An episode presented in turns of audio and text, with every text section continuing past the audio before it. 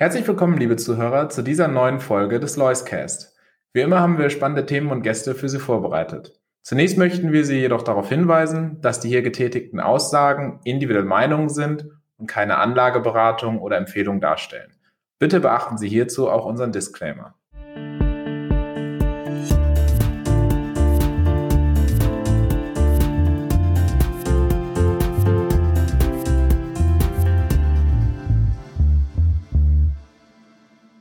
Herzlich willkommen zum heutigen Loiscast mit Markus Hermann, Portfolio Manager der Lois AG und zuständig für den Lois Premium Deutschland und Lois Premium Dividende bei uns im Haus. Hallo Markus. Hallo Raphael. Markus, das Umfeld, und wir haben es schon so oft hier zu zweit dieses Jahr gesagt, bleibt weiter herausfordernd. Es gibt ein gewisses Zickzack an den Börsen, manchmal ein wenig Erholung, aber dann jagt auch schon wieder die nächste schlechte Nachricht durch die Medien und die Kurse geben wieder nach. Was hörst du denn von Unternehmensseite? Bisher war es ja immer so, die Unternehmen haben sich erstaunlich gut geschlagen. Äh, die Gewinne waren verhältnismäßig stabil, die Kurse aber schon in Antizipation äh, deutlich vorweggelaufen. Äh, wie ist der Punkt jetzt? Gibt es irgendwelche neuen Nachrichten von der Unternehmensfront? Wie schlägt man sich dort? Ja, die Berichtssaison beginnt jetzt gerade erst. Also jetzt kommen so langsam dann die ersten Unternehmen rein. Gab auch hier und da schon Gewinnwarnungen, die jetzt aber nicht sonderlich überraschend sind. Beispielsweise heute Glöckner und Co. Wir sind da nicht investiert, aber ein Stahlhändler aus Deutschland. Die Stahlpreise sind ja um 60 Prozent gesunken, was wiederum positiv ist für die zurückgehende Inflation, die wir ja auch mittelfristig erwarten. Aber für einen Stahlhändler ist das natürlich schlecht.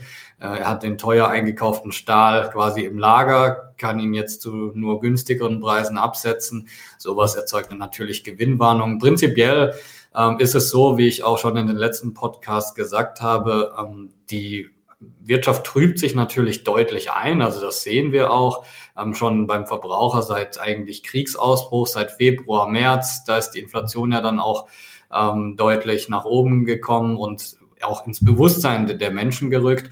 Und jetzt mit einer gewissen Verzögerung kommt das dann auch in der Industrie an. Ja, man hatte noch die hohen Auftragsbestände, die sind jetzt so langsam abgeschmolzen. Die Lieferketten haben sich einigermaßen wieder stabilisiert. Das heißt, man kann jetzt auch wieder das produzieren, was äh, dann geordert wurde. Und ähm, ja, dann das heißt aber im Umkehrschluss, man hängt jetzt auch von der von den direkten Auftragseingängen ab und die schwächeln momentan. Ähm, Autobereich sieht noch ganz gut aus, weil die immer noch sehr viele Aufträge auch haben. Ähm, teilweise, manche Industrien machen jetzt sogar erst ihre Bücher wieder auf, zum Beispiel im Lkw-Bereich, der ganze Truck-Bereich, die US-amerikanischen Hersteller, die haben für 2023 bis vor kurzem überhaupt keine Aufträge angenommen, weil sie gesagt haben, wir können euch gar keine Preise stellen. Keine Ahnung, was euer Lkw dann kosten wird nächstes mhm. Jahr. Wir haben keine Visibilität äh, wann wir die Teile bekommen und wie teuer die dann werden. Jetzt haben die wieder ihre Bücher aufgemacht, bekommen sehr gute Aufträge, muss man sagen. Also überraschend, das ist vielleicht einer der Sektoren, die sich etwas anders entwickeln werden als sonst in der in solchen Rezessionen, weil einfach die ähm, ja die Knappheit an Fahrern auch so so hoch ist und dementsprechend verdienen die Speditionen sehr gutes Geld ähm, und kaufen dann auch äh, neue LKWs. Normalerweise ist es ja so, die Wirtschaft schwächt sich ab, weniger Güter werden transportiert, die Frachtraten sinken, die Spediteure müssen sparen oder LKW-Absatz bricht um 30, 40 Prozent ein. Dieses Mal sieht es ein bisschen anders aus. Der Daimler Truck CEO hat gesagt, bis März sind sie sogar ausgebucht. Also das ist schon ja. bemerkenswert. Insgesamt gesagt, äh, es drückt sich weiter ein, äh, wenn auch jetzt nicht dramatisch bisher. Ähm, aber man muss davon ausgehen, dass wir natürlich eine Rezession bekommen. Das habe ich ja auch äh, gesagt. Aber die Kurse ja, haben ja schon ex was Extremes eingepreist. Ja. Blicken wir auch noch einmal auf das nächste Jahr, weil für dieses Jahr, ähm, da ist ja sogar noch ein bisschen Wachstum bei den Unternehmen drinne, kommen von einer niedrigen Basis. Äh, jetzt so langsam shiftet der Blick auf das nächste Jahr, wo der IMF gerade auch gesagt hat, eigentlich rechnet man mit einem Nullwachstum. Ähm, ist dieser erweiterte Blick auch schon antizipiert oder ist das jetzt eine neue Information, dass wir im nächsten Jahr wahrscheinlich auch eigentlich ein Nullwachstum in Europa und vielleicht auch sogar in den USA haben? Also in den Kursen ist das längst antizipiert, im, in den Konsensschätzungen, in den Analystenschätzungen nicht unbedingt. Das muss man, muss man eben von Unternehmen zu Unternehmen unterscheiden, auch von Branche zu Branche. Die Analysten passen eigentlich ähm, erst mit der Evidenz sozusagen, also mit einem negativ auftretenden Ereignis ihre Schätzungen an. Das heißt, äh, die wenigsten galoppieren quasi voraus und sagen, ja, nächstes Jahr Rezession und dementsprechend nehme ich meine Schätzungen runter, sondern erst wenn ein Unternehmen dann tatsächlich eine Abschwächung dann auch zeigt, dann äh, reift so die Erkenntnis auch, okay, dann sind vielleicht meine Schätzungen auch fürs nächste Jahr zu hoch. Im Konsumbereich äh, bei den Unternehmen, die eben sag ich mal, jetzt nicht Güter des täglichen Gebrauchs verkaufen, sondern zum Beispiel Möbel. Da hat man das schon gesehen, weil die Nachfrage auch dieses Jahr schon eingebrochen ist. Dementsprechend waren die Analysten da schon negativ. Im allgemeinen Industriebereich sehe ich das noch nicht so, ähm, dass die Analysten dafür nächstes Jahr äh, realistische Schätzungen haben. Ich denke, die sind noch ein Stück weit zu hoch. Aber wie gesagt, die Kurse haben das schon längst vorweggenommen. Ähm, oft war es dann so, dass äh, wenn die Unternehmen dann irgendwann die schlechten Zahlen vorgelegt haben und die Analysten nochmal äh, die Kursziele runtergenommen haben, dass der Kurs eigentlich schon wieder positiv reagiert hat, weil man gedacht hat, so jetzt sind wir quasi, wir kaufen die Schwäche, ja. jetzt sind wir durch ähm, das tiefe, tiefere Tal durch. Mal sehen, wie sich das diesmal darstellt. Äh, die Prozyklik hat ja zugenommen. Es kann durchaus sein, dass das noch ein bisschen länger dauert, dann auch mit der Kursschwäche. Ja, aber danach wird es dann natürlich umso massiver, wenn es wieder nach ja. oben geht. Ja. Und du hast sie angesprochen, äh, die Kursschwäche. Wir sehen gerade in Deutschland auch, wo du ja auch stark unterwegs bist, aber auch in Europa in der zweiten und dritten Reihe eben Abschläge von 50, 60, 70 Prozent bei Unternehmen. Und man fragt sich natürlich so ein bisschen, sind das Abschläge, die gerechtfertigt sind und man ist hier wirklich lower for longer? Oder ist es so, dass der Markt hier vielleicht wirklich ein wenig übertreibt? Und wir haben uns für heute vorgenommen, dass wir einfach mal reinschauen und ein, zwei Portfoliowerte äh, von uns angucken und mal sehen, Mensch, was ist da eigentlich mit dem Kurs passiert und wie kann ein Szenario aussehen, dass so ein Kurs sich eben auch erholt und bei einer Erholung, wenn es jetzt 50 Prozent runterging, dann sprechen wir eigentlich von einer Verdopplung, was sich erstmal so in so einem Szenario jetzt ja ein bisschen wild anhört. Aber eigentlich ist genau das ja das, was passieren muss, damit man eben in der zweiten, dritten Reihe wieder vernünftige Gewinne zeigen kann. Ähm, lass uns da doch mal ins Portfolio springen und wir schauen vielleicht uns auf ein, zwei ähm, Portfolio-Unternehmen an, die auch bei dir drinne sind und nehmen die mal als Beispiel, nicht als Investitionsempfehlung, sondern nur als Beispiel, um mal zu schauen, wie können sich denn Fundamentaldaten verändern? Was ist auf der Bewertungsseite passiert und was müsste passieren, damit so ein Unternehmen eben auch wieder den Wert hebt, den es ähm, laut den Analysen dann hinterher im Portfolio auch im Moment schon hat? Ja, absolut. Also wie du äh, völlig richtig gesagt hast, wir sehen nicht nur bei uns im Fonds, sondern generell gerade in Deutschland bei den Small- und Mid-Caps, das ist ja einfach die unattraktivste, äh, das unattraktivste Segment gewesen in den letzten Monaten, wo die äh, Anleger quasi Geld abgezogen haben. Deswegen, da sehen wir ganz normale Kursbewegungen von 50, 60, 70 Prozent. Aber das sind gar nicht die Ausreißer nach unten. Das, es gibt teilweise Unternehmen, die sind 80, 90 Prozent gefallen. Das ist schon fast die Norm und das ist wirklich extrem. Ähm, und wenn wir mal in unser Portfolio schauen, wir nehmen mal die Top-Position momentan im Premium Deutschland, Apontis Pharma. Ich will nochmal explizit sagen, das ist keine Kaufempfehlung, sondern einfach nur ein Beispiel aus dem Portfolio. Es ist ein Microcap, dementsprechend muss man das dazu sagen. Pontes Pharma hat eine Marktkapitalisierung mittlerweile noch von 60 Millionen Euro, 30 ähm, Millionen Euro Net Cash, Nettokasse, Bargeld sozusagen ähm, auf der Bank liegen. Das heißt, die Hälfte der Marktkapitalisierung ist schon mal allein dadurch gedeckt. Ähm, und der Pontes Pharma ist ja ein sogenannter Single-Pill-Anbieter, äh, sehr innovativ. Das heißt, mehrere verschiedene Substanzen, die zum Beispiel ältere Menschen nehmen müssen, Blutdrucksenker, Cholesterinsenker, Medikamente fürs Herz, den Kreislauf, werden in einer Pille kombiniert. Und man hat eben festgestellt in mehreren Studien mit 10.000 Patienten, dass die Einnahmetreue dieser Single Pills eben deutlich höher ist, als wenn eben ein älterer Mensch oder generell ein Patient ähm, drei oder vier verschiedene Pillen am Tag nehmen muss. Und äh, durch die gestiegene Einnahmetreue ähm, erzielt man natürlich extreme Fortschritte, wenn es darum geht, wie sehr kann ich Herzinfarkte, Schlaganfälle, Krankenhauseinweisungen reduzieren. Teilweise um 30 bis 40 Prozent, je nach Studie. Und das äh, ist natürlich massiv, einerseits für die Lebensqualität, äh, andererseits auch für die Kosten fürs Gesundheitssystem. Dementsprechend erfahren diese Single Pills momentan auch ähm, ja, einen schönen Aufschwung. Und äh, Apontis ist da der führende Anbieter in Deutschland und mittlerweile extremst günstig bewertet äh, aus unserer Sicht.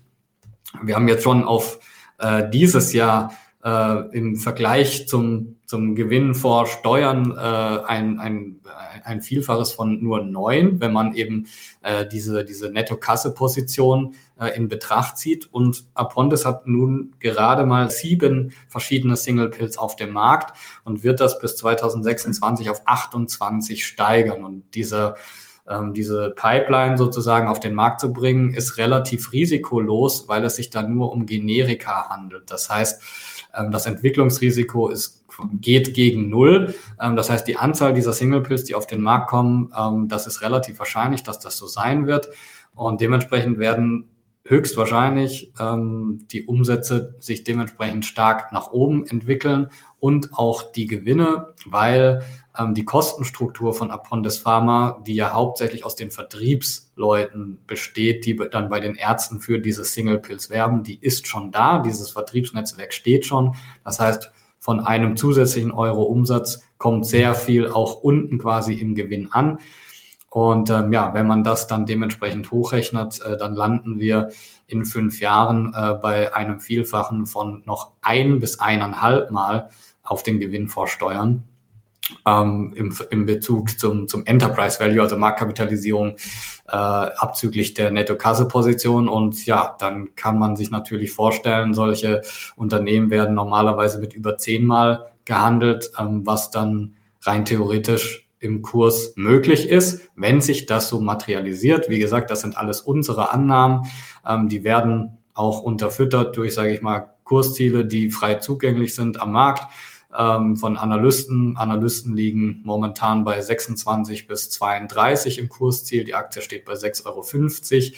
Aber das zeigt, wie sehr der Markt da verzerrt ist bei diesen äh, Nebenwerten in Deutschland, wo jetzt die verschiedene Anleger einfach die Reißleine ziehen und sagen, Mensch, äh, ich habe da beim Börsengang mitgemacht, das hat sich nicht so entwickelt im Kurs, wie ich gedacht habe. Ich hau das jetzt einfach raus. Bei vielen institutionellen Anlegern bei so einer niedrigen Marktkapitalisierung macht das ja sowieso nur 0,1, 0,2 Prozent noch im Fonds aus. Und denen ist dann auch egal, wie sich der Kurs entwickelt, wenn die das verkaufen. Ja. Ähm, weil das ja dann nur ein bis zwei Basispunkte letzten Endes kostet, wenn der Kurs nochmal um 10 Prozent fällt. Und das, äh, ja, diese, dieser Fakt führt eben zu diesen Verzerrungen. Aber auch bei vielen anderen Werten im Portfolio, ähm, wo wir absolute Substanzwerte haben, die jetzt vielleicht in 2022 auch unter gestörten Lieferketten gelitten haben oder äh, unter einer verzögerten Preisweitergabe, ähm, dass einfach die Kontrakte so ausgestaltet waren mit den Kunden, dass die das nicht von einem Tag auf den anderen dann weiterreichen konnten, die Inflation, die sie selber erfahren, sondern zum Beispiel erst ein halbes Jahr später. Diese ganzen Effekte, die werden eben im Jahr 2023, selbst wenn die Endnachfrage nicht nicht mehr so hoch sein wird, positiv auf diese Unternehmen wirken. Und insgesamt haben wir ja jetzt eine ähm, Bewertung im Fonds, auch hier, wenn ich eben die mittelfristige Sicht annehme, äh, die dann über das gesamte Portfolio hinweg noch ein KGV von sieben in 20 25 zeigt und das bei einem Wachstumsprofil von zweistellig Prozent im Umsatz und äh, ja über 20, 25 Prozent im Gewinn. Und auch hier kann man ja die Rechnung machen. Was zahlt man eigentlich für ein Unternehmen sozusagen, wenn jetzt das Portfolio ein mhm. Unternehmen wäre mit so einem Profil? Ja, 70 Prozent der Unternehmen haben eine Nettokasse-Position, also eine super saubere Bilanz. Äh, wir haben eben zweistelliges Wachstum, überproportionales Gewinnwachstum eigentlich würde man sagen, im, in diesem aktuellen Jahr sozusagen, äh, würde man ein KGV von über 20 für so ein Unternehmen bezahlen und wir zahlen quasi 2025 noch sieben. Das heißt, der, das Potenzial bis ins Jahr 2025, was ja eigentlich nur drei Jahre sind, wäre sozusagen eine Verdreifachung, wenn man ähm, ja. diese Rechnung so machen würde. Und ja, das zeigt, wie, wie hoch das Potenzial ist. Markus, was müsste denn jetzt passieren, damit tatsächlich mal wieder, man sagt ja so schön, Investor Appetite entsteht, eben in der zweiten und dritten Reihe? Was sind vielleicht Auslöser, damit wir hier wieder auf einen ja, Pfad von eher angenehmeren Kursentwicklungen kommen? Ja. Also letzten Endes, wenn ich mit Kunden, mit Investoren spreche, ähm, kommt ja oft so dieselbe Antwort. Ja, wir sehen, es ist alles sehr günstig. Normalerweise muss man auch in diesen Krisen kaufen, aber wir wollen den Winter abwarten. Ja, der Winter bringt wahrscheinlich nochmal schlechte Nachrichten. Da argumentiere ich auch überhaupt nicht dagegen. Die Frage ist ja immer nur, ist das schon eingepreist oder nicht? Aus meiner Sicht ein klares Ja, es ist eingepreist, aber die schlechten Nachrichten wird es geben. Das, äh, ich denke, da führt kein Weg dran vorbei. Der Winter wird nicht entspannter werden als der Sommer. Ganz im Gegenteil. Ähm, und ja, dann kommt es darauf an, wie kommt die Wirtschaft durch den Winter. Ich denke, das wird einigermaßen geordnet ablaufen. Ähm, aber nichtsdestotrotz werden wir, wie gesagt, diese Rezession bekommen. Und oftmals handelt der Markt dann nach der zweiten Ableitung. Das heißt, äh, wir kommen jetzt aus einer wirtschaftlichen starken Phase ähm, und die wirtschaftliche Aktivität schwächt sich ab. Und zwar mit zunehmender Geschwindigkeit, auch in der, einfach in, in sage ich mal, die, die Geschwindigkeit äh, akzeleriert und ähm, sobald diese nicht mehr akzeleriert, beziehungsweise das wirtschaftliche Momentum weniger abnimmt, das ist quasi die zweite Ableitung, das sind normalerweise die Drehpunkte im Markt. Realistischerweise müsste das dann auch genau äh, mit dem, ja, äh, nach dem Winter sozusagen mit diesem Zeitpunkt zusammenfallen. Wahrscheinlich irgendwann April, Mai wäre meine These. Wenn sich dann gleichzeitig ähm, die Energiepreise weiter entspannen, was wir jetzt auch sehen, wenn wir auch gleichzeitig weitere staatliche Programme sehen, um ähm, einfach eine neue Preisstruktur auch in die Energiemärkte zu bringen. Wir haben jetzt diese großen Entlastungspakete gesehen von der Bundesregierung, vor allem auch für die Industrie. Das ist so ein bisschen ähm, ja gar nicht so auf dem Radar gewesen, wurde sehr viel über die Entlastung für den Verbraucher gesprochen mit diesem Dezemberabschlag, der dann übernommen werden soll. Aber die Industrie wird ja angeblich auch massiv entlastet werden. Ähm, das bringt natürlich Planungssicherheit einerseits und zweitens äh, auch eine extreme Kostenentlastung und sozusagen eine deflationäre Bewegung. Mhm. Auf den ganzen äh, ja, Rohstoffpreisen an den Spotmärkten sehen wir ja sowieso schon äh, diese deflationären Tendenzen. Transportkosten, Container minus 85 Prozent, Stahlpreise minus 60, ich habe es vorhin erwähnt und so weiter und so fort. Ähm, also die Inflation wird sich höchstwahrscheinlich dann spätestens im zweiten Halbjahr 23 deutlich entspannen. Wir werden im ersten Halbjahr beziehungsweise in den ersten Monaten natürlich diesen Effekt sehen, dass die jüngst gestiegenen Energiepreise an die Verbraucher und bei den Verbrauchern ankommen und das wird dann in der Inflationsberechnung dementsprechend sich widerspiegeln. Ähm, und danach müsste es eigentlich eine deutliche Abschwächung der Inflation geben bei gleichzeitiger äh, ja, negativer wirtschaftlicher Entwicklung. Das wiederum dürfte dann diesen Zinspfad äh, dann auch umkehren und das wäre dann wiederum positiv für die Aktienmärkte. Das ist so ein bisschen das Szenario, wie es sich aktuell darstellt, Ceteris Paribus sozusagen. Ähm, und ja, bin mal gespannt, ob das dann so kommt. Und ich denke auch bei den Zentralbanken, um das vielleicht noch äh, diesen Kommentar dazu zu geben. Es gibt natürlich diese Stimmen gerade aus den USA, ja, wir müssen, äh, dürfen nicht nachlassen, wir müssen weiter die Zinsen erhöhen. Aber es gibt jetzt, also das war im Prinzip der Grundton auch unisono vor ein paar Monaten, aber jetzt bröckelt das so ein bisschen. Gibt jetzt mehr und mehr Stimmen, die auch sagen, ja, vielleicht müssen wir jetzt doch mal langsam machen, weil wenn wir heute was entscheiden, wirkt sich das eigentlich erst in ein paar Monaten aus und vielleicht sind wir jetzt schon viel zu schnell vorausgeeilt. Und vor allem ist es auch so, ich denke, wir sind jetzt mittlerweile auf einem Zinslevel angekommen, was sehr gefährlich ist für die Wirtschaft, äh, einfach fürs gesamte wirtschaftliche Gebilde, für den Verbraucher, der sich ja auch verschuldet hat. Ähm, und die Zentralbank versucht mit, oder die Zentralbanken versucht eigentlich ein Problem zu lösen, das sie gar nicht beeinflussen kann, weil die Inflationstreiber sind ja hauptsächlich die hohen Energiekosten. Und die löst man eben mit Zinserhöhungen überhaupt nicht. Ähm, das hat nichts mit der Geldmenge zu tun letzten Endes. Letzten Endes versucht man diesen ganzen Inflationskorb, diese Sachen, die sowieso nicht mehr das Problem sind, äh, dort quasi noch mehr abzuwürgen, um dann einfach in der Gleichung eine äh, gesunde Inflation hinzubekommen. Aber da gibt es ja oft dieses Beispiel vom äh, Mann, der irgendwie versucht, eine gesunde Körpertemperatur zu haben, ja, und dann einen Fuß ins Eisfach und den anderen äh, auf eine Herdplatte legt oder irgendwie sowas. Und so ist das im Moment mit den Zentralbanken, die einfach ähm, aus einem Problem eigentlich zwei machen aus meiner Sicht. Und das, wenn die das weitertreiben, dann wird das gefährlich. Dementsprechend sieht man jetzt eben mehr und mehr Stimmen auch, die sagen, ja, vielleicht sollten wir es jetzt auch mal gut sein lassen und ähm, die Energiekosten müssen sowieso politisch geregelt werden. Und ähm, ja, die Geldmenge ist eigentlich nicht mehr das Problem für die Inflation. Markus, vielen lieben Dank für diesen Kommentar und auch äh, den Ausblick eines möglichen Szenarios. Wenn wir uns das nächste Mal widersprechen, gibt es wahrscheinlich schon Q3-Zahlen. Da bin ich sehr gespannt drauf und da freue ich mich dann, einen Einblick in die Berichtssaison mit dir zu wagen. Sehr gerne. Dankeschön.